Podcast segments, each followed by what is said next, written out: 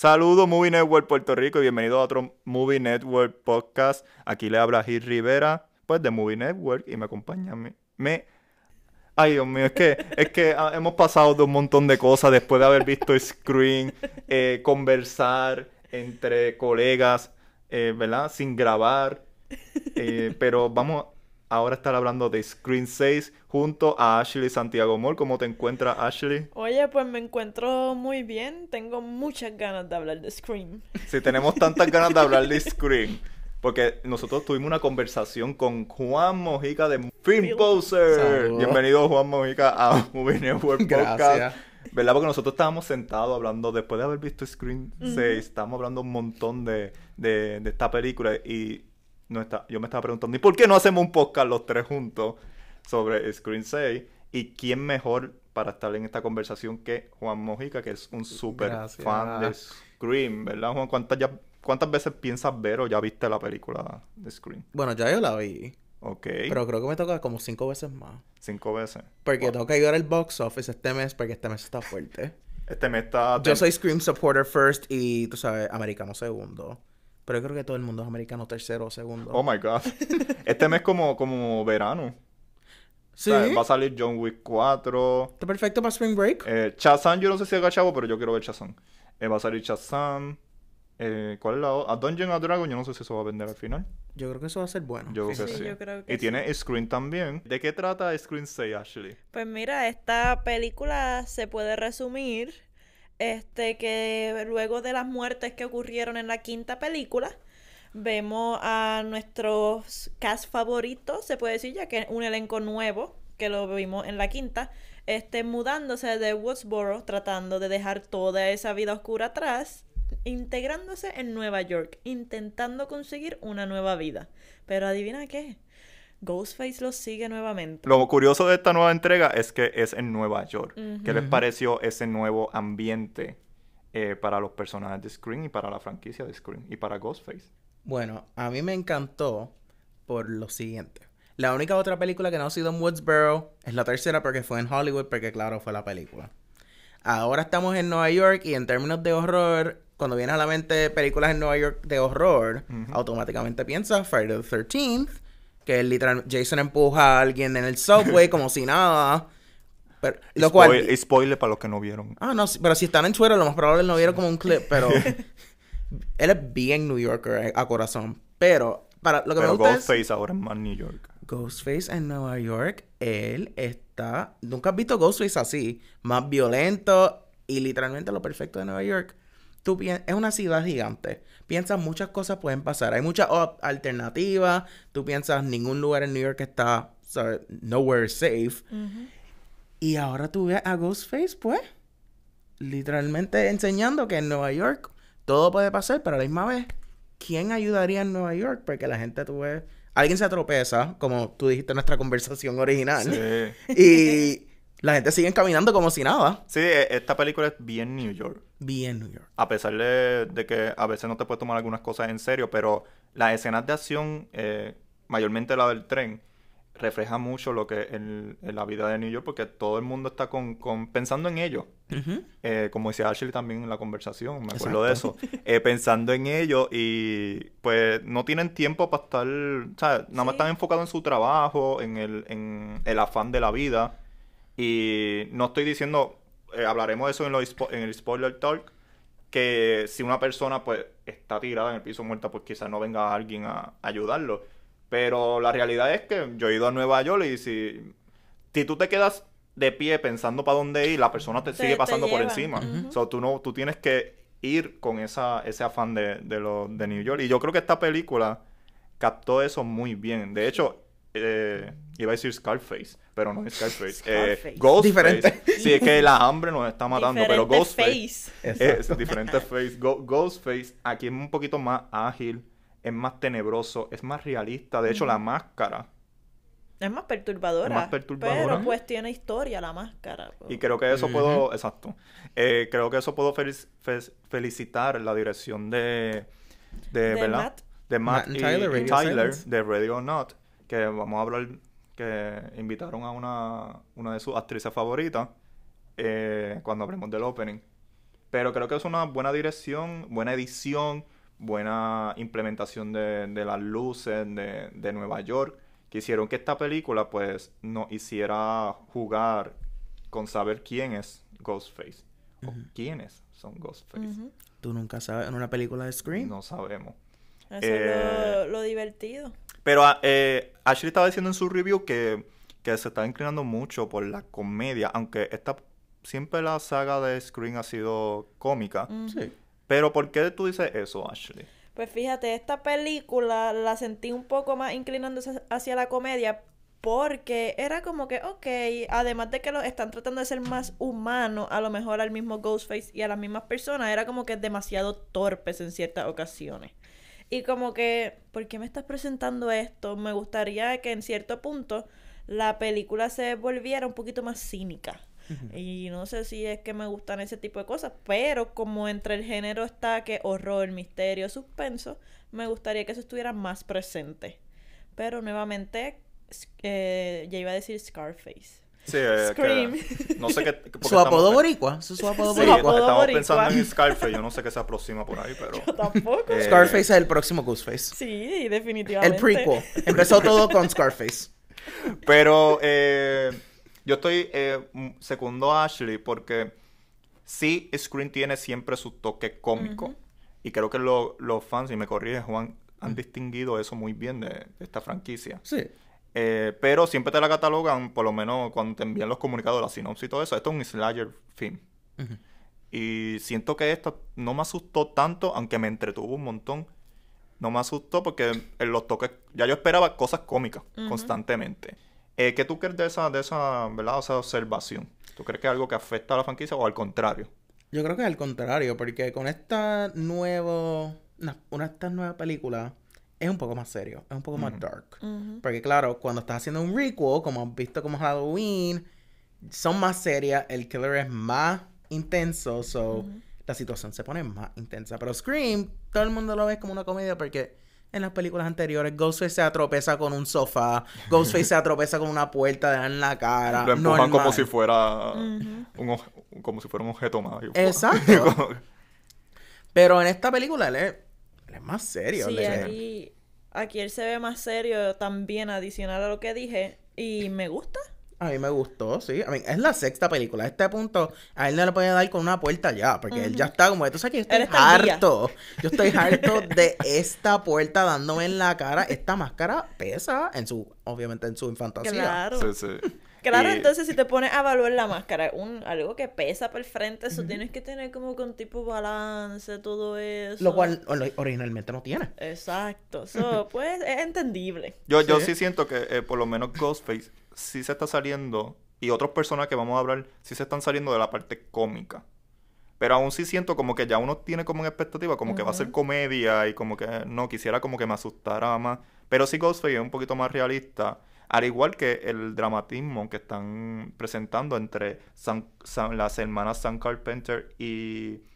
Hoy otra vez se me olvidó, igual que en nuestra conversación. Y Tara, Tara Carpenter, eh, interpretados por Melissa Barrera y, Y Jenna. Jenna Ortega, respectivamente. Eh, creo que hay varias escenas enfocadas en sus personajes. Sí. Y eso me sorprendió porque en la anterior, pues sí hay un- una relación ahí, un drama, pero estamos más enfocados en traer estos personajes legacy y cómo ellos se en- eh, envuelven con los nuevos personajes, más la trama de saber quién es Ghostface. Sin embargo, en esta entrega vemos una exploración mayor a eso, ambos esos, de esos personajes, incluyendo Sam Carpenter, que es la hija de, de Billy Loomis. Eso, si usted no vio la 5, pues eso yo voy a dar spoiler de la 5.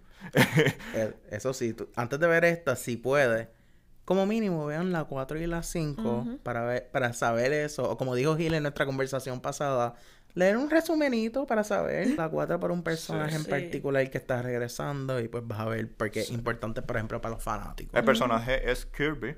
Por Hayden Panettiere, yes, Eh, no, algo no es spoiler porque ya se había anunciado. Y creo que había una referencia en la quinta de ella también, ¿verdad? Sí, en la quinta es bien pequeña que lo puedes perder. En una pantalla de YouTube sale Soul Survivor Kirby Reed. Y por nice. años, fanáticos estaban diciendo Kirby no, no puede estar muerta, Kirby no puede estar muerta. Al punto el director dice, mira, yo creo que en algún punto se movió la pierna, yo creo que está viva.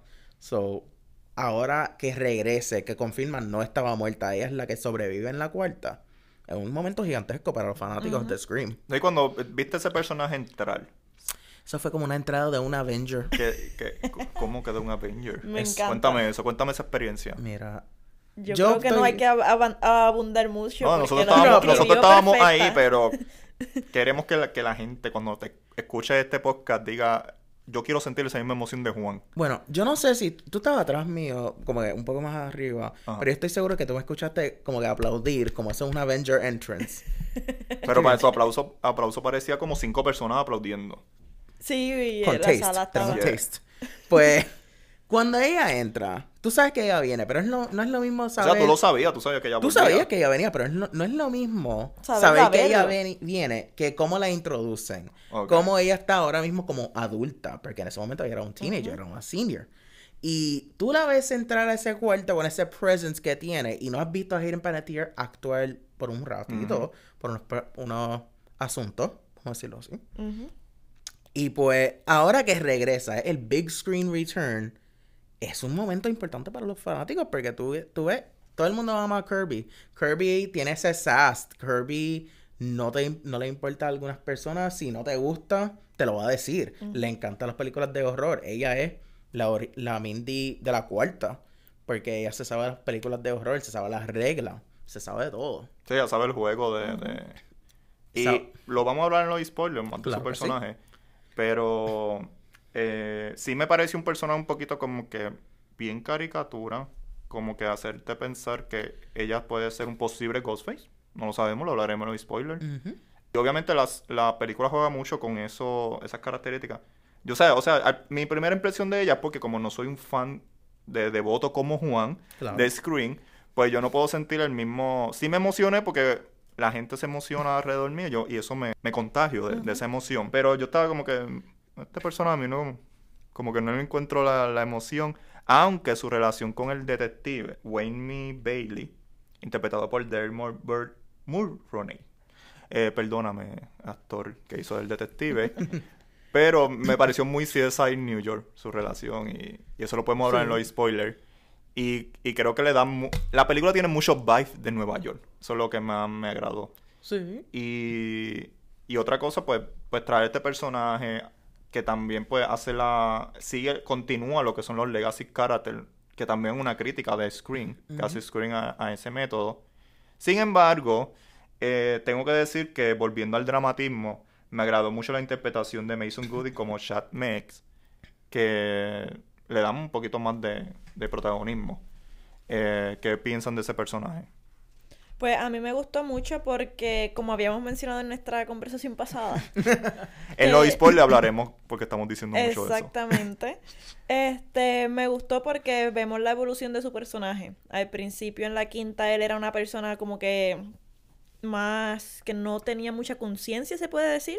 Era un poquito más algarete, era como que medio este playboy, se puede decir también. Sí, era como un estereotipo también que tú decías, ah, este lo van a matar. Ajá. O sea, de El clásico. El clásico. Y pues aquí lo vemos como que alguien más centralizado, una persona que él está como que enfocado en él, pero está bien dispuesto a ayudar al prójimo. Prójimo es sobre todo a los que sobrevivieron. Y me gusta, creo que el drama que de- le añadieron a estos personajes está, está nice. ¿Creen que hay algo que debe de mejorar sin decir spoiler? Bueno, yo tenía expectativas bien altas. Ok. So, a mí me, me tenía que gustar. Me encantó. Don't get me wrong. No es porque soy fanático, es porque verdaderamente me encantó la película. Pero hay unas cosas que se hablará en el spoiler review de nuevo. Que yo me quedé como que, ok. Me gustaría haber cambiado algunas cositas, pero para mí funcionó de lo más bien. Me encantó. Yo voy a decir que es mejor película del 2023 para mí. Eh, Oscar Contender. 2024, Best Picture. Yeah. Confirmado. O sea, acabamos de salir de los Oscars. No. Y ya estamos, ya estás pensando, ya estamos pensando en eso. Film Twitter me consumió, en verdad. Ay, a mí, a mí me consumió brutal. O sea, no, pero no Megan, Scream 6, Barbie, Todo. Best Picture Lineup, ya. Confirmado. Ay, sí, olvídense de, olvídense de esas películas que siempre son Oscar bait. Estas son las películas que deben de es. estar ahí en el Best Picture. Absolutamente. Pero Ghost, bueno, Ghostface, Ghostface tiene su propia categoría para mí. Porque ese personaje... icon. de Icon. icon. Icon. Oye, él- técnicamente él sería casi unisex. Eh, So, maybe. Yo creo que hay un award show donde es Best Actor y Actor si lo combinan. Creo que Exacto. Spirit Award. Pero le pueden dar un Es Oscar de, de reconocimiento, de achievement. O sea, lleva tanto tiempo. Serial killer gente. que ha sobrevivido Yeah. su franquicia sin tener que ser literalmente ha cambiado tanto. literal. Y- Literal. Eso es algo curioso. Para mí solamente le cambiaron la máscara y quizá un poquito su agilidad, porque no deja de ser un humano, esto no es un monstruo. Bueno, técnicamente el humano puede ser un monstruo, pero no es. es una criatura que están creando. Es un humano debajo de esa máscara, que con- constantemente cambia en cada película. Y... Ya, porque normalmente no sobreviven. Sí, sí. Eh, y, es, y es una película que Scream pues tiene su propia... En la propia película pues tiene esta, esta narración de que hay una película sobre estos hechos del, del asesino de, de Ghostface que se llama Stab. Ujú. So hay un como tipo meta eh, ficción en, en esta en esta franquicia y eso me agrada un montón que lo vamos a estar hablando en los spoilers sobre lo que dice Mindy eh, la crítica, que prácticamente puede ser lo que quieren eh, burlarse, eh, está en nueva entrega. Pero ahora la opinión de Ashley, la conclusión sin spoiler, que ella cree de esta, de esta nueva entrega. Pues me gustó mucho. Había mencionado que debe- deberían ponerle comedia en el género, pero fuera de eso, creo que se está poniendo un poquito más oscura y me gustaría que si hacen una séptima se dirijan más hacia lo cínico y como que eliminaran un poco la comedia, aunque es parte de Scream y eso es lo que también la distingue, pero que yo me, me encantaría sentarme a ver Scream y que Ghostface me dé miedo, que yo diga, fuck.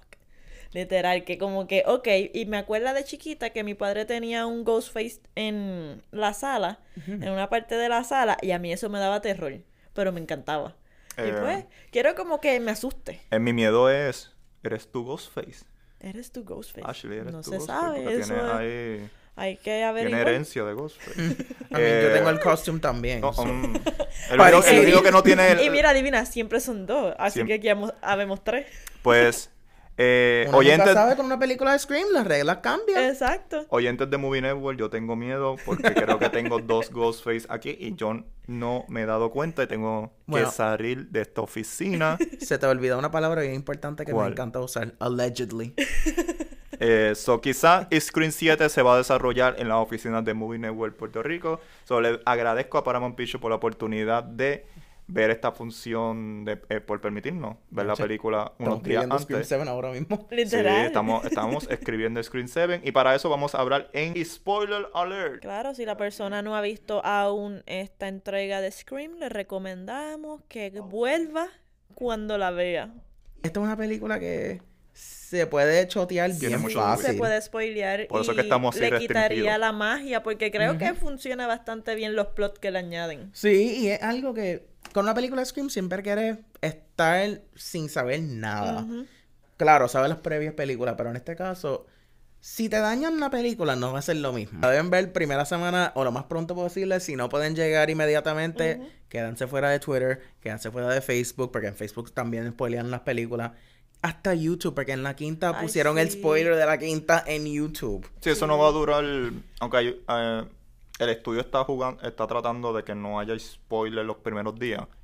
Eh, no va a durar mucho. Pero tú sabes cómo son la gente que Sí, porque Yo me no- pregunto, ¿qué gana la gente dando spoilers? dañar la experiencia para otros. Es estúpido porque, un ejemplo, a mí me encanta. Si yo me traumo con alguien, a mí me encanta que la otra persona pase por lo mismo que yo y se traume. Y es como que, ¿por qué le quitas esa experiencia? Sí, no hay y es con cualquier película. Sí, o sea, hay películas que se prestan cosa. más. O sea, no deberían decir spoiler, pero yo creo que toda película no hay necesidad de tú decirle ni la conclusión No. ni el resultado. Porque le quita la experiencia a la, a la persona. A menos que la persona te diga, mira, honestamente yo no la voy a ver. O cuéntamelo yo. Pero no es lo mismo. Tú no la vas a contar igual que yo la voy a contar. Yo lo voy a ver como en múltiples veces y ninguna de la gente que voy van a saber lo que pasa. Sí. Me encanta. Es como yo firmé un NDA con Scream después de verlo. Me gusta. No van Correcto, a saber nada excepto es una película de dos horas que merece tu dinero. Y hablando de... Hay un comentario en esta película que aplica a lo que estamos hablando ahora sobre la humanidad. Gil, tú mencionaste como en Nueva York, si te tropezas, camina alrededor de ti. Igual con, como Ashley dijo, con los spoilers. Yo pienso que esta película tiene ese comentario de cómo la humanidad ha evolucionado. Claro, aquí no se menciona la pandemia, pero Lo que se menciona es cómo los humanos han cambiado. Tú comparas la gente en la quinta, la cuarta, la tercera, como sea, Mm. con lo que están ahora, cómo la gente la tratan en términos de las redes sociales, en términos de ese comentario de salud mental, en términos de misinformation. Hay tantos elementos que tú piensas y tú dices, wow, en verdad los humanos son así. Y vas afuera y es bien likely que encuentras a alguien que ha- haría lo mismo. Claro, no. Sí, porque- Es este, como quien dice, Ghostface no es el único que de la única persona mala en esta película. No. Porque está la sociedad también. La sociedad, como estabas mencionando, cuenta con los problemas que tienen, como por dijiste también que mis este la información cuando te la llevan mal Sí. la utilizan y distorsionan todo y crean otros puntos de vista y sin corroborar dicen, ok, pues esta persona hizo esto, así que hay que cancelarla, hay que banearlo, no, nada. Lo fácil que es creer un rumor. Sí, es demasiado. Las redes sociales están, es un tema que meten en esta película y es bastante interesante. Y también cómo estas, sobre todo lo que es el papel de Melissa y Jenna, sufren con el trauma anterior y de cómo cada persona lo lidia. Y esos temas están bastante interesantes. Sí, Sí. cómo bregan con la trauma. Porque esencialmente tienen trauma. Exacto. Y hay dos maneras diferentes que se ve con Melissa Barrera Sam y Jenna Ortega Tara. Y tú lo ves al principio, no es como lo salvan al final. Tú lo ves desde el principio, cómo ellas están manejando esta mudanza a Nueva York. Ciudad diferente, nunca han ido a Nueva York, ahora están. Y ve que una maneja terapia. Sí, sí. eh, esa es la primera escena de Sam. Que ya está La primera en escena de Sam, en una la- terapia. Y creo que pues el desarrollo de su personaje pues lo cogen muy bien y lo implementan con lo que mencionan las redes sociales. Porque para dar contexto, ¿verdad? Ya que estamos en spoiler, eh, a ella la graban pues discutiendo eh, con una persona y lo postean en las redes sociales Y lo editan. y lo editan. Y lo editan, Entonces, ella tiene un historial ya que en la película anterior, pues ya tuvo que defenderse eh, contra su. ase- o sea, el asesino que era eh, Ghostface en Su esa película, su exnovio. Y pues ya se tuvo que defender, pues obviamente tuvo que lo mató. Y pues ya ella tiene un historial, como ella es la hija también de Billy Loomis, pues tiene un historial de que esta puede ser asesina. Ella puede ser asesina, debo de decir. Y la graban, la editan para sacarlo de contexto. Eh, ¿Verdad? Para darle contexto a- Sí, y de una manera, lo que dijeron en la quinta, que su motivo es, nunca ha habido un Ghostface que regresa, nunca hay una identidad, porque es Ghostface, no pienses en una persona. Y el motivo era culpar a Sam, que era Ghostface, que ya causó todo. Y de una manera, lo hicieron. Lo hicieron aunque estaban muertos y no lo pueden disfrutar para hacer Sí, el claro. Porque la gente piensa, ella hizo todo. Ella es la culpable y la miran como si ellos van a ser próximos porque se mudó a mi ciudad. Claro. Y es, es bueno, ese- esa dirección que le dieron a, a la situación de Sam juega muy bien con saber quién es Ghostface porque tú vas a hacer pens- te- tú vas a pensar que cualquiera de, de esto, incluyendo Sam, puede ser Ghostface. Mm, Todo el mundo es un suspect en una película Todo de Scream. suspect. Tienen el póster ese de Screen que tienen el eh, Guess Who. El El Guess juego Who. de Guess Who. Who, sí. Eh, los pósters de Screen son fabulosos. Sí. Y... Pero hablando que habrá, estábamos diciendo la introducción del de, personaje de Sam, vamos a hablar del opening de la película. Donde tampo- también vemos a Tara, de. Jenna Ortega, de cómo introducimos cómo ella está bregando con coping, pero nuestra primera víctima. Nuestra primera víctima, que es una actriz muy reconocida y mayormente utilizada por estos directores, en la película la utilizaron en Ready or Not, que se llama Samara Weaving, que hace de Laura Crane, una profesora de, de universidad, De estudio de cine. de estudio de cine, of De course. co- de of course, of course. Que quería comentar, para eso tendría que verla nuevamente, pero si yo no me equivoco, en el guion, en alguna parte de la película, en específico ya más cuando está a mitad para Mm. final, creo que mencionan Ready or Not en algo, Ah, la bodega. En la bodega, ok, ajá, ajá, es Hay cierto. otra referencia. though. Exacto. En el subway, El tú ves a la gente en costumes. Y el traje de Tenía el traje ella de boda, con los Ah, Converse, ajá. con la pistola. Eso era una referencia directa. Exacto. Y eso me encantó. So, Easter eggs de esta Pero película, parte- excelente. La Sí. parte de la bodega, que vamos a hablar de ella eh, ya mismo. Sí. eh, Ready or Not, y yo, mm, yo estaba como el meme de Leonardo DiCaprio. Literal. Ese Esas así. reference, o sea, porque quizás yo no soy fan de Scream, pero sé lo que es Ready or Not, y yo estaba como, oh, ¿estás a reference to, to your own movie, director? Y yo como que, Literal. Ready or Not. Oye, pero a mí creo que este ha sido uno de los mejores openings de Scream. Uno de los mejores de la franquicia, seguro. Y que tiene la esencia de lo que es Scream, pero a la vez lo hace novedoso. Exacto. Sí, porque tú piensas que va a ser una manera, porque ya has visto cinco de estas películas. Tú sabes cómo va a bregar y ya la cambiaron con la quinta, con la primera sobreviviente. Ahora en la sexta está viviendo la peor pesadilla de cualquiera persona, un Tinder date gone wrong Ujú. y en ¿Y de Nueva qué York. manera? ¿Y de qué manera contesta el teléfono y piensa que es el muchacho y no es el muchacho? ¿no? Y empie- empieza en un Bueno, bar. probablemente era... Es posible, pero ese profile no se veía lo mismo. No, claro, eso fue un catfish que le ¿Un hicieron a la catfish? pobre. Así, eso pasa mucho. Que es referencia más o menos a la cuarta, cuando hicieron el catfish de. Channing Tatum. Ujú. Eh, además de eso, lo que hacen diferente, ya que estamos en spoiler talk, te enteras quién es Ghostface.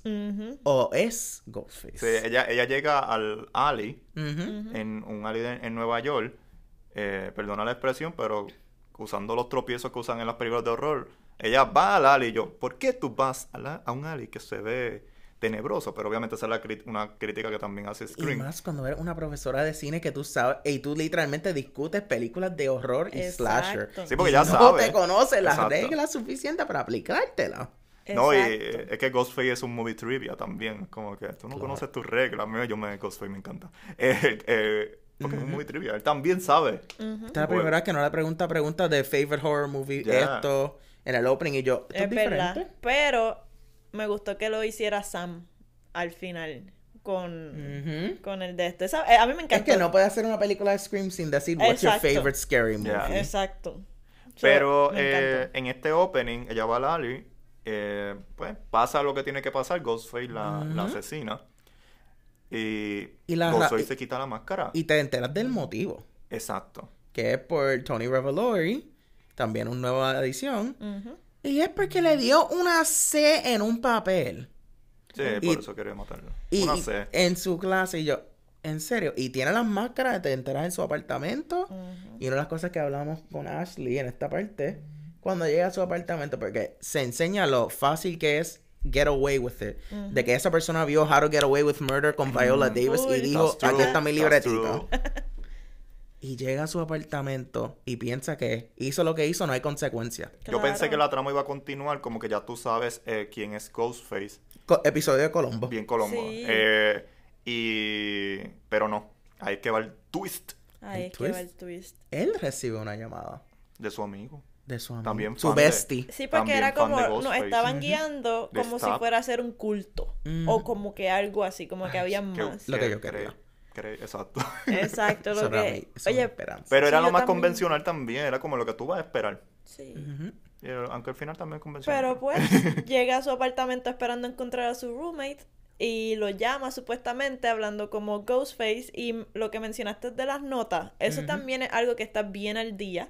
Porque tristemente hemos escuchado casos de violencia, sobre todo en Estados Unidos, que estudiantes se rebelan porque alguien los miró mal, este sacó mala nota, es horrible, eh, y pues eso es chocante. Una nota no los define. Exacto. Aprendan eso. No, y un opening. No se puede hacer un opening sin un pequeño jueguito. Claro. El hot or cold. El hot dog. Que él piensa que es el Ay, roommate cool. jodiéndolo. Queda tan bueno. Y pues la, la nevera. él dice, dale, yo estoy game porque él piensa que él es Ghostface. Él piensa que él es el main baddie. No es el caso. Que él es solo un qué? Un copycat. Ujú. Porque continúa el juego de hot or cold y esa parte estaba buena. Estaba Que buenísima. estaban como que hot. y él me la piensa que es el muchacho que está haciendo de Ghostface. Sí. Que estoy haciendo es que estoy practicando para hacer la voz. Sí, de- exacto. O sea, que le queda bien y pues el otro sospecha y dice, oye, pero ¿cuándo nos conocimos? Y pues él le dice obviamente algo que puedes conseguir por ahí fácil, información. Sabe, solo alguien que lo sabe bien. O sabe su récord bien. Exacto, el récord, eso está... Documentado, como son roommates. Pero entonces él estaba muy frío, frío, caliente, caliente. Y hasta dónde La llegamos? ironía. La ironía es que estaba caliente, Estaba caliente y llega a a una nevera. nevera. Qué fría. Bueno, a veces sí Luma. Bueno, bueno. Pues, Luma. Puerto Rican story. Después, eso. Ajá. Why, why you need to, to, to say that name? Luma. Uh, sorry, eso es el Ghostface. Ghostface, Ese es boricua. el verdadero Ghostface de Puerto Rico. Toda esa parte porque están jugando eso, frío caliente, y de repente cuando señal- enseñan que están en la cocina y veo la nevera en el background, yo, por favor, que el cuerpo de esa persona esté en la nevera. Y mientras se va acercando, sigue diciendo caliente, caliente, caliente. Y cuando abre la nevera, efectivamente estaba el cuerpo de su roommate. Había ahí. algo caliente en la nevera que fría. Bastante. Sí. Y literalmente beheaded. Literal. Que fue una de las reglas de Min- que Mindy explica que llegamos. Pero beheaded, el cuerpo cortado, empieza como si estuviera en Saw. ujú. Y tú te quedas como que, wow. No, y ahí te dice... Esto no es un chiste. Este Ghostface no es... No vino a relajar. Como los no vino a previos. No. Este, ah, más salvaje. Más salvaje, de seguro. Y de verdad, ahí podemos entrar a la escena en acción. Eh, ya empezamos con una, que era Lali. Pode- mi, mi- una de mis escenas favoritas, pues, es la parte de la escalera. Cuando ellos utilizan... Ellos están tratando de escaparse de un apartamento a otro. Y esto es bien... Todas las escenas de acción son bien New York. Y como... Pues ellos están tratando de sangrentados, así heridos, pasar por la escalera que la sacó... ¿Cómo se llama este personaje? Eh, Este, Danny. eh, Eh, Josh. Josh Segarra, Josh Danny. Segarra, que hace de Danny, eh, of course, como buen puertorriqueño, Eh, Vecino con escalera. vecino tenía una escalera. Oye, porque nosotros los boricuas tenemos muchos traumas y tenemos de todo en nuestras Sí, casas. nosotros, Nosotros vamos a Home Depot como si es un Costco. Sí, full, full. ya nosotros estamos preparados, o sea, hemos pasado de todo, no quiero volverlo a ver, pero hay que mencionarlo, hemos pasado huracán, terremoto, pandemia, eh, protestas, buenas protestas, De una protestas, manera, de una manera, maybe la vida es nuestro Ghostface por nuestra trauma colectiva. Puerto Rico. y yo digo, sí, no, no creo que lo hayan hecho con esa intención, pero yo, Segarra tiene familia, puert- eh, familia puertorriqueña, o es puertorriqueño, y me da risa porque en verdad tiene la escalera ahí y experiencia familiar. Yo estaba entrando al cuarto de mis padres y estaba la escalera ahí en el cuarto. Y yo, pero mami, ¿por qué tú tienes una escalera aquí? Entonces veo esta película y yo digo, oh, yo creo que esto es normal. Oye, tu madre está preparada. sabes. Eh, aunque yo no tengo un apartamento al lado, un sabrá Dios si en algún momento hay que escapar de un Por la Ghostface. ventana, imagínate. Y tiramos la escalera y bajamos ahí. ¿Y qué hizo Ghostface con la escalera? Ahora la entramos. jamaqueó. Él pensaba que era el juego del bull y él estaba tratando de sacarla. Porque- Eso quedó excelente. Eso quedó excelente. Yo pensaba que él Esa se- fue mi escena favorita. Sí, a mí me encantó. Yo Cuando pensaba- él está ahí mirándola, yo, por favor, jamaqueala. Y me encantó. Yo, a mí me gustaba ese personaje y yo, no, la que me gustó. Yo honestamente me fui bien convencional pensando que se iba a trepar y pues lo más posible lo iban a empujar. Sí, iba a morir. pero, pero no, él, él dijo, ¿qué yo puedo hacer con esta escalera? Vamos a jamaquearla. Y así del lado. Y era tan funny porque a la vez tú veías como que la... ellos en serio querían escaparse de él. No es como que yo no estoy aquí para relajo, pero no Ghostface. Pues, pop, va a la escalera porque honestamente eh, la escena dura bastante el jamaqueando. Es que era es bien Está funny. buenísimo, buenísimo. Es buenísima. Excelente Y- para la atención. bro. Sí. Y obviamente tenemos este personaje de, de Danny Berger que hace como que el, el love interest de, de, ay, de Sam. Yo Segarra veía cuando el asesino estaba ahí y él no se movía, no hacía nada.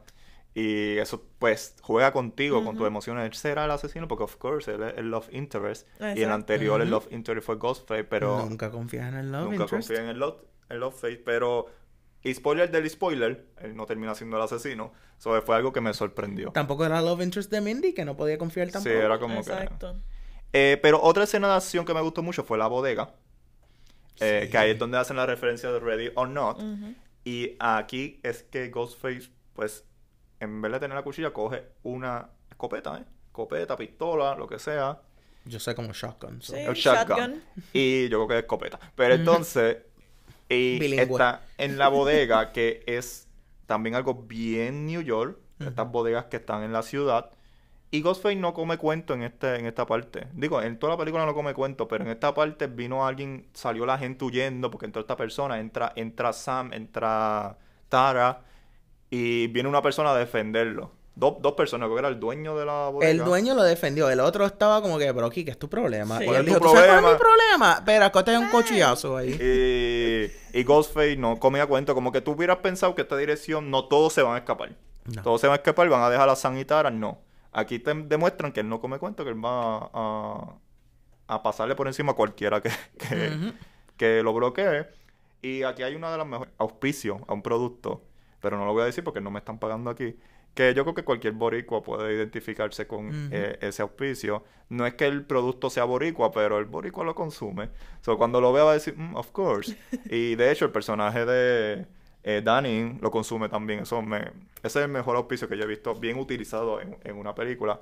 Nunca vas a ir a una tienda 24 de nuevo y verlo de la misma vez. No, no lo voy a ver a la misma vez.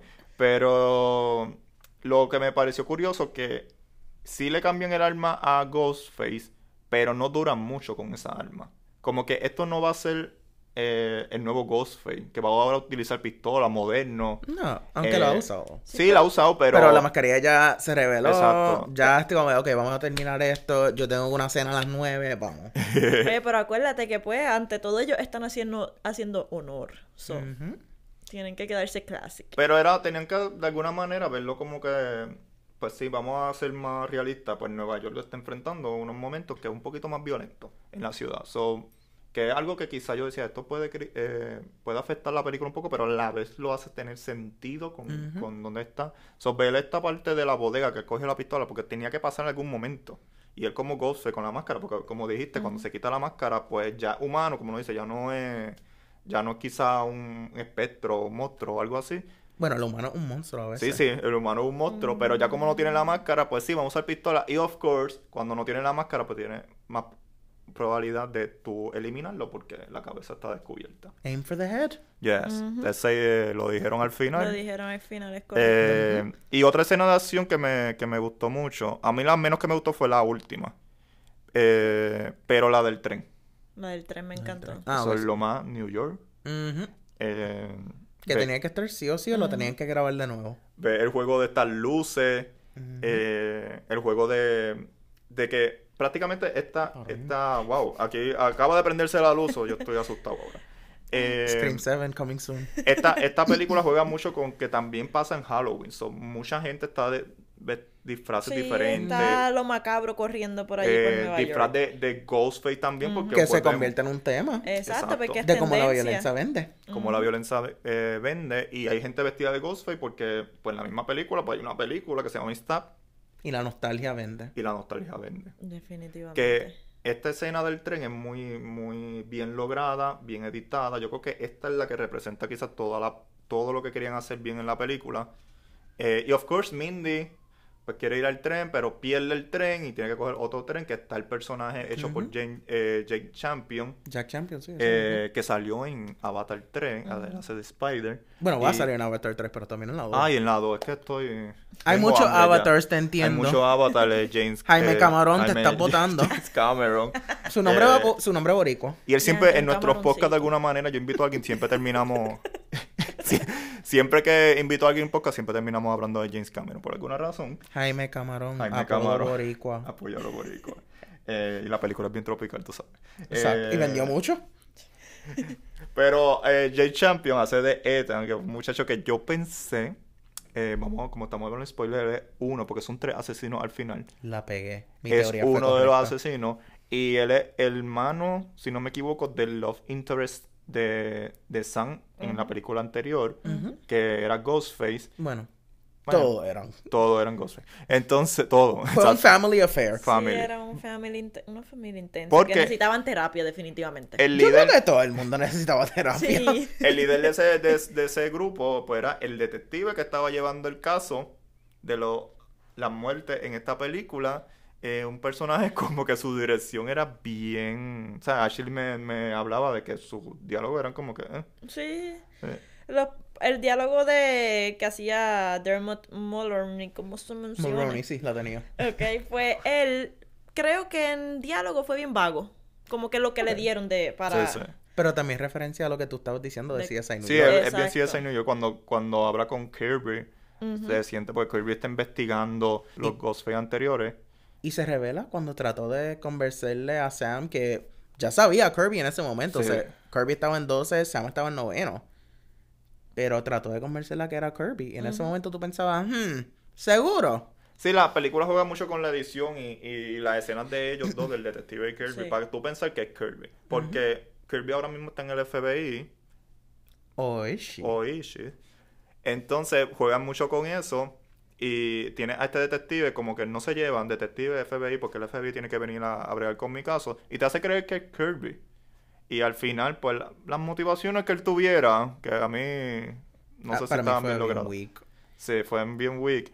Pero él, él es uno de los asesinos junto a su hijo, que es el que hace Jane Champion, y su hija, que creíamos que estaba muerta, que era la roommate de Sam y Tara. Pero qué genio de la forma que no, No. enseñaron su muerte. Exacto. Pero como Ghostface dice, mira, ¿tú quieres saber cómo está la amiga? Te voy a mandar un airdrop a todos los teléfonos bien rápido. Aquí está una fotito de yo literalmente achaqueándola. Y sabes, sabes que yo, yo me creí que en verdad estaba muerta. Yo no pensé, yo decía, es la única muerte que yo no he visto.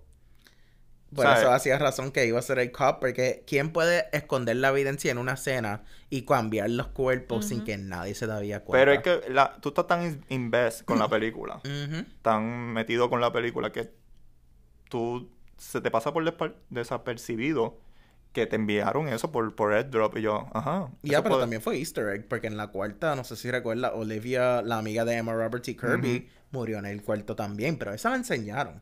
So, por un momento está como, oh, un homenaje a la cuarta, como ya sabes cómo Sí. recuerda que todos los intestinos estaban afuera y todo eso. Pero en esto está como que, ¿y el cuerpo? Sí, sí. Y tiene este paralelismo con el problema que está pasando Sam, que la grabaron. O sea, como que también están enviando un video y tú no sabes si eso es verdad o no, está editado. Sí.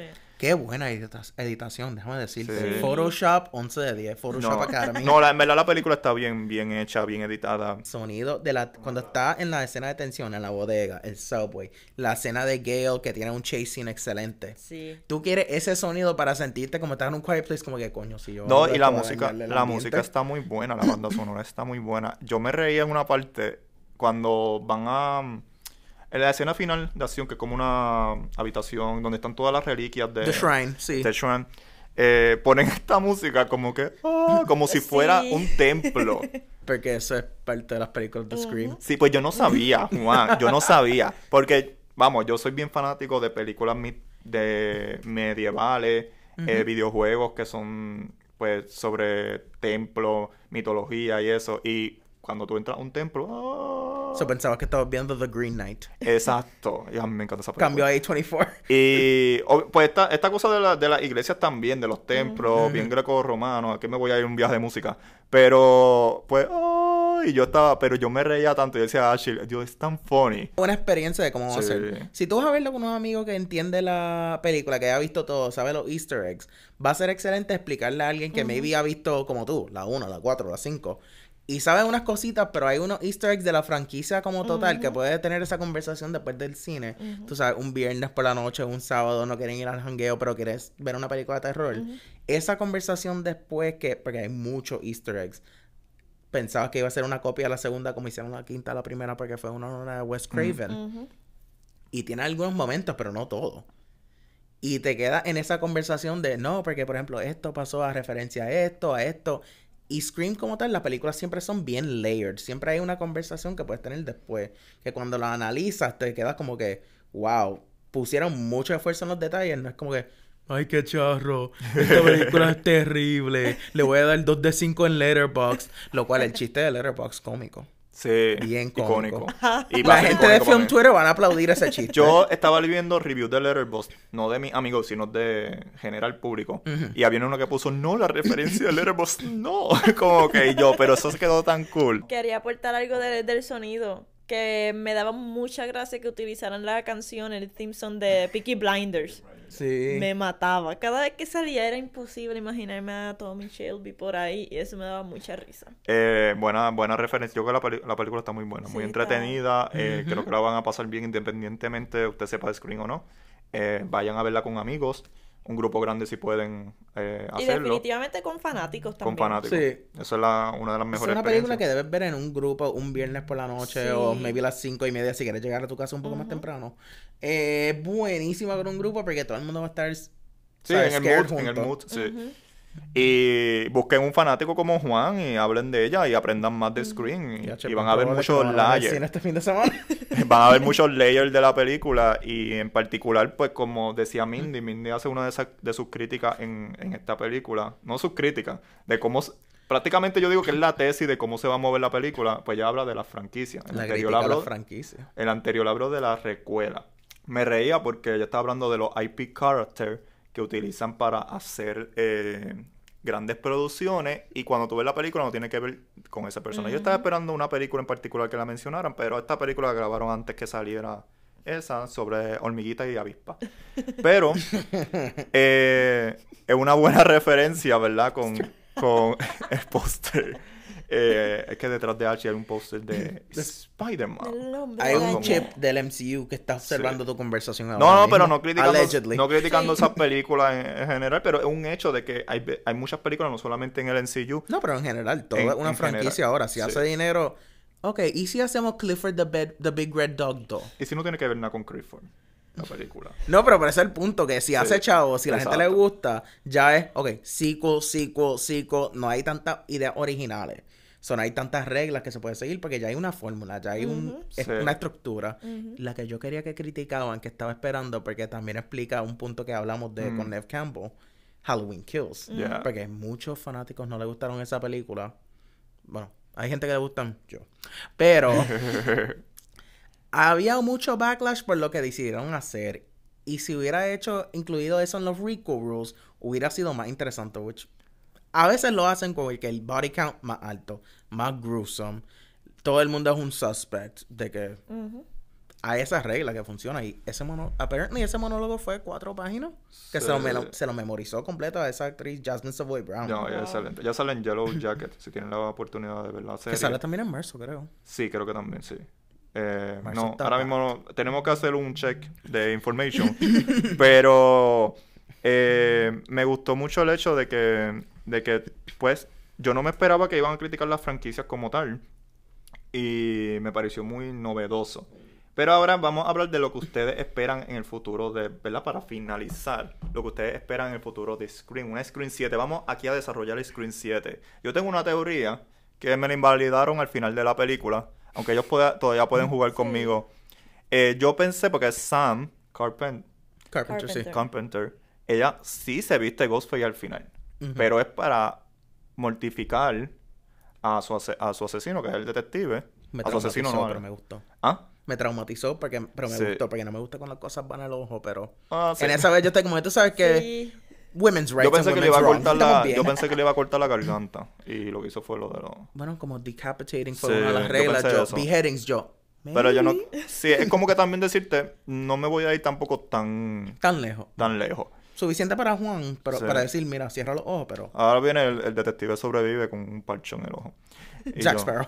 Sí, pero aquí en, eh, en esta franquicia todo puede pasar, porque como vemos al personaje de Chat, pues lo, sí lo, lo matan, que yo no, porque estaban hablando, eh, tiene una relación Chat y Tara, tienen como una relación bien linda, bien dramática.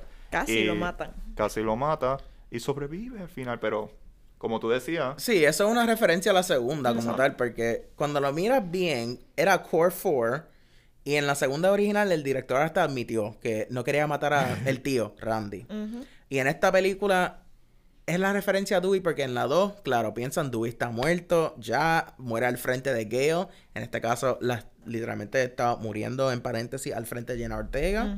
So, cuando lo miras así, están diciendo Sam es Sidney Prescott, Tara es Gale Weathers, Dewey es pues Chad, Mason Gooding, cual él es el corazón de esta película, excelente trabajo. Y pues claro, Randy esta vez sobrevive. Y esa es la hermana Mindy. So el Core 4, que era apodo bien cool, honestamente me gustaría la camisa así que dice Core 4. Ay, yes. yo, lo- yo me lo pondría para el próximo screening. Pero a mí me encantó. Y es buena referencia, hay muchas referencias aquí. Eso sí, eh, que hay mucho. En esta, esta película sí tiene mucho. Yo decía que yo no la volvería a ver. Dije cuando salí, después me puse a pensar, "Mm, yo creo que sí, esta película debería continuar. Porque sí tiene mucho de donde, donde eh, seguir. Ese camino que seguir. Sí, y hablando de teoría, Ashley y yo teníamos, estuvimos hablando sobre teorías de posiblemente cómo hacemos Scream 7. Muy buenas. Yo Muy había comenzado con que visualízatelo como Freddy versus Jason, pero que fuera Sam versus Sidney.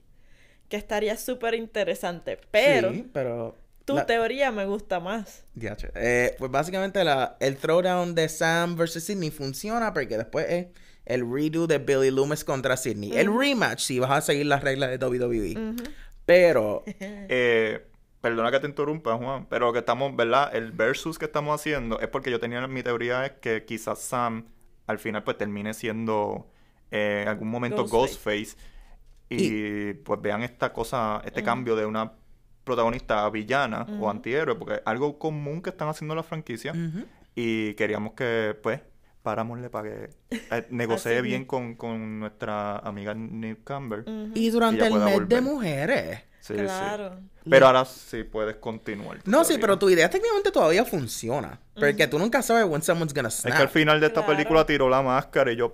Y como Hay un shot donde ves los ojos locos de la abuela, Exacto. de la mamá de Billy Ok. Loomis y que ella hace el head tilt de, Ghost, de Ghostface, Sí. que eso es algo bien Pero- subtle que te puedes notar. literal. Pero yo estoy pensando que puede pasar eso, pero queremos escuchar... Claro. Pero ¿Cómo tú lo de que harías? te adentres ahí, que también Claro. otra teoría que, habíamos parte. hablado. Habíamos hablado que en la segunda, claro, buena referencia que hice. Eh, nunca vimos la mamá. La mamá de. Billy Loomis es la que está en la segunda como el killer. ¿Verdad? La mamá nunca. Nunca sabemos de la mamá de ellas dos porque en esta nos enteramos que ella no quiere nada ver con ellas dos. No tenemos actriz como la mamá de ellas dos. Claro, va a ser una latina. Como se debe hacer. N- Se puede coger una nombre, know, bigger name para la mamá. ¿Y si la mamá es la killer en la séptima? Porque pensándolo bien, tiene beef con Sidney porque, claro, todo el mundo aso- asocia a Billy Loomis con quién? Sidney Prescott. La hija ya ya quiere nada que ver con ella y pues tú sabes que si está orchestrating todo, porque lo perdió, she lost it. No es mala idea. Y si es un showdown entre la mamá y Sidney, las dos personas que Billy Loomis pues tenía relación con, sería interesante, pero a la misma vez, ese juego de Sam, will she or won't she, es interesante porque su salud mental está por el piso después de esta película. Ella está batallando. Ella está sobreviviendo, ella es una sobreviviente. Pero ese The Killer, que puede ser la séptima, todo el mundo está diciendo Stu, Matthew Lillard, que regrese. Lo cual en esta película te dicen bien, bien claro con lo que hace Kirby. No va a regresar. Si él regresa por el televisor, el tipo que tumbó, que, que Kirby tumba el televisor encima de, Este, él regresa también. El que hizo de Jane. Champion. eh. Oye, me gusta lo de la madre también, porque a lo mejor puede ser como para concluir todo esto. Y maybe ella está harta de que siga apareciendo Ghostface. Imagínate eso, a lo mejor tuvo que haber sido un evento traumático para ella. Y después de veintipico de años todavía ella sigue viendo Ghostface y le recuerda a su ex o a la persona con la que tuvo la hija. Y maybe ella quiere deshacerse de su hija y de Sidney. So, estaría interesante. Y su motive es literalmente la culpa de Sidney. Exacto. Porque Ghostface es su culpa, técnicamente la culpa de la mamá, ella puede decir, porque empezó todo con la mamá. Es la culpa de Sidney porque regresa. Es la culpa de Sidney que lo trajo a las hijas, porque ¿quién estuvo cuando las hijas estaban siendo atacadas? Sidney Prescott. El final del 5. Claro, no sabe lo que pasó en la casa, pero nada. A la misma vez, yo siempre he tenido el theory, esta teoría que hay un killer que se escapó en la tercera. Ok. Lo cual yo recuerdo que así estaba como que este mismo. Este me gusta, sí.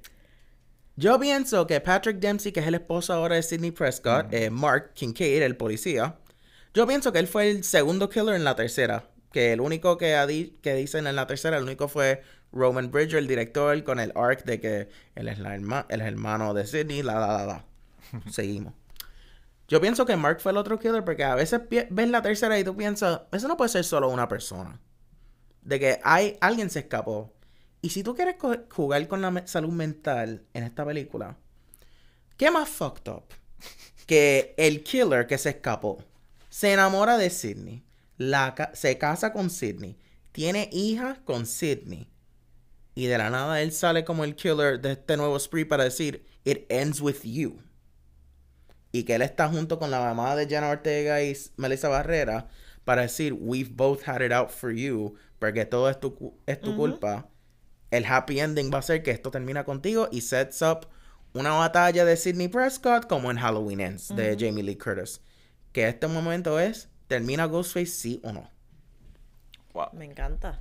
Yo quiero ver eso. Sí. Paramount, ya- si me quieren ya- ya contratar te- para escribir esto, yo estoy disponible. Ya estamos, ya, Hire es- me. ya Screen 7 Genial. está ahí, que necesitamos dirección y que mejor que estos directores, ¿verdad? De esta, de entrega. Pero ya el guion está ahí, la, la escal- escaleta que se dice, la tenemos ahí montada, el bosquejo y de verdad buena teoría, yo creo que mejor que la mía, que dejar villana. Todo se puede combinar. Todo se puede combinar. Yo me pregunto que se- si nosotros no vemos esta teoría, ¿cuál puede ser la crítica al cine? ¿Sabes? Porque en la anterior hablaban de la recuela, aquí hablaban de, hablan de las franquicias, de los IP characters. ¿Cómo, ¿Cuál puede ser esta? Porque obviamente me imagino que ellos verán cómo está el panorama en el cine para buscar una manera de, de lidiar esos temas. Yo creo que sería más la crítica a la trilogía, que todo debe terminar con la tercera, y la crítica a que todo se debe like go around los legacy characters al final del día y que los main characters son por un buen rato, pero al final del día lo que la audiencia quiere ver es la batalla del legacy character que ha sobrevivido todo este tiempo. Lo cual, Oh. perfecta oportunidad para traer a Neve Campbell porque ella ha sobrevivido esto ya cinco veces. La sexta, porque, claro, la que ha sobrevivido más es, again, spoiler, Gail Weathers, que va a llegar a las 7, hopefully. Aunque no sé si había un post-credit scene. Cuando la veo de nuevo te dejo saber. Yo creo que no, pero... Yo creo que no, creo. No I hablamos mean, de tú la... nunca sabes, esto también es una crítica que se puede hacer. Sí. Que si Gail Weathers sobrevive como un post-credit scene, ya es harto de post-credit scenes porque esto es el final final de que termina aquí y el body count tiene que ser más alto porque legacy characters tienen que ser más expendable que aquí es... Lo hacen pero no. Te enseñan que puede pasar. Sí. Pero no, they don't commit to it. No llegan al punto donde esta persona murió sí o sí. Lo cual me gusta, pero a la misma vez para la tercera, tercera quote unquote, porque esta es la tercera del director Sí, sí. del dúo de Radio dúo. Silence. Sería excelente explorar la idea de que la muerte final, y no solo la muerte final, la muerte de Ghostface, este personaje que ha sobrevivido todos estos años, termina con Sidney Prescott. Si Sidney sigue, Ghostface sigue. Es que es bien interesante porque pues, el personaje de Sam se está inclinando mucho A Ghostface. a Ghostface. Porque tiene la mascarilla al Y final. yo creo que tiene sentido eso de, de hacer el showdown entre Legacy Character con New Character, pero el New Character también es como un Legacy Character porque es Ghostface. Oh, wow. Pero eso Me funciona gusta. también para la mamá, porque técnicamente ella estuvo para la película 96. La matemática hace sentido. De que Sam fue producto de los 90 por Billy Loomis. Oh my god, esta película tiene tantos layers. Te digo, Ajá. es que tiene Tantos muchos caminos layers, lo analiza que bien. estoy y hay apreciando mejor la película. Todas mis críticas negativas pues están siendo enterradas poco a poco en Han sido contestadas. contestadas. Contestado. Eh, yo pienso que Paramount ya tiene el guion. Los fans ya tienen el guion. Es cuestión de saber proyectar esto nuevamente en pantalla grande como hicieron con esta sexta entrega, que es muy entretenida, está disponible en cine, tengan la oportunidad de verla con un grupo grande. No esperen que salga en streaming. Yo con estas No es lo películas yo no la vería en... No. O sea, sí la vería en streaming con un grupo grande también en Pero la en fiesta. cine Para Halloween. aprecia. Pero Exacto. no, esto es como un partido de fútbol. Si tú no sabes de fútbol y estás en el estadio con un grupo grande, como yo fui cuando fui a ver Real Madrid, yo no sabía nada y toda esta gente empezó a gritar ¡Gol! y yo me emocioné. Lo mismo pasa con Scream. Yo pensaba que estabas hablando del fútbol y yo pensé en el Super Bowl y yo, yo no, No, sé, yo estaba excited para talking. Tú Rihanna. estás en No. el Rihanna Bowl. Yo el Fenty Bowl. el Fútbol Fenty Bowl. americano yo no me emociono, pero bueno, el Super Bowl. eh, Yo Rihanna, me excité sí. por el Fenty El- Bowl. El mo- Fenty Bowl, eh, eso sí. Partió. Pero no, estoy hablando de soccer. Soccer, tú sabes. No, pero también, hasta en una, en una barra se puede disfrutar ahí Sí, también, o, o, o- chilis. y uno, res- ¿sabes? Uno con el contagio de las personas, eh, de la emoción. Eso está disponible en cine. Eh, Juan, ¿dónde te podemos conseguir? Pues me pueden encontrar en Twitter, Instagram, Letterboxd. Sí, tengo Letterboxd como la película. Me too. Y TikTok, at Leading Mohicans, at Leading Mohicans. Y me pueden encontrar hablando en Film Posers sobre películas, mi canal de YouTube For The Agenda. Y a veces me pueden encontrar en Criticólogos también. So, I'm everywhere, everything. So, all si at usted once. quiere saber de Screen, consiga a Juan Mojica. Hacho, el Masterclass viene. No, y, definitivamente. y si no quieres solamente hablar de Screen, quiere hablar de terror y quiere hablar de película, pues Juan Mojica está Hasta disponible. Yo me- Ashley, ¿dónde te podemos conseguir? Ashley Pues es de mira, Movie Network, pero... Me pueden conseguir por ahí en las redes sociales como Ashley con dos E underscore Lee. Lee. No es Lee, que lee, pero lee. Pero también leo, me encanta leer. Claro. Eh, a mí me pueden conseguir como Rivera Gil 47 en Twitter y Letterboxd. Y como siempre, mi frase: Yo no tengo mi Facebook y Instagram público, so eso es lo que hay: Twitter y Letterboxd. Ah, que me están enviando solicitudes como para hackearme la cuenta. Y yo así, no, Jesus nega. Lord. Los bots Los bots, pero a mí que me envían ven tu story y solicitudes. te dan el like. A mí me envían solicitudes. Fatal. Como el mío está privado, me envían solicitudes. Ese es el próximo twist de Scream para el Literal. opening. Que el bot le da like al story, entra en una conversación, boom, llega el killer. Ya está. Jesus Ve, lo escribimos ahora So- en Movie Network. Sí, full. Finalizando, tengan cuidado con los bots. full. en su cuenta de Tengan Instagram cuidado con las redes sociales. con las redes sociales porque puede ser Ghostface. Claro, y para enterarse legítimamente de cosas del mundo del entretenimiento, Movie Network. Y Movie también- Network y Film Posers. Exacto, porque son fuentes confiables, no como Eh, las que de Scream por ahí que crearon no. rumores, Eh, cosas así. Por favor, sigan las cosas, verifiquen las cosas dos veces. So, hasta aquí el Movie Network Podcast. Chao. Bye. Bye.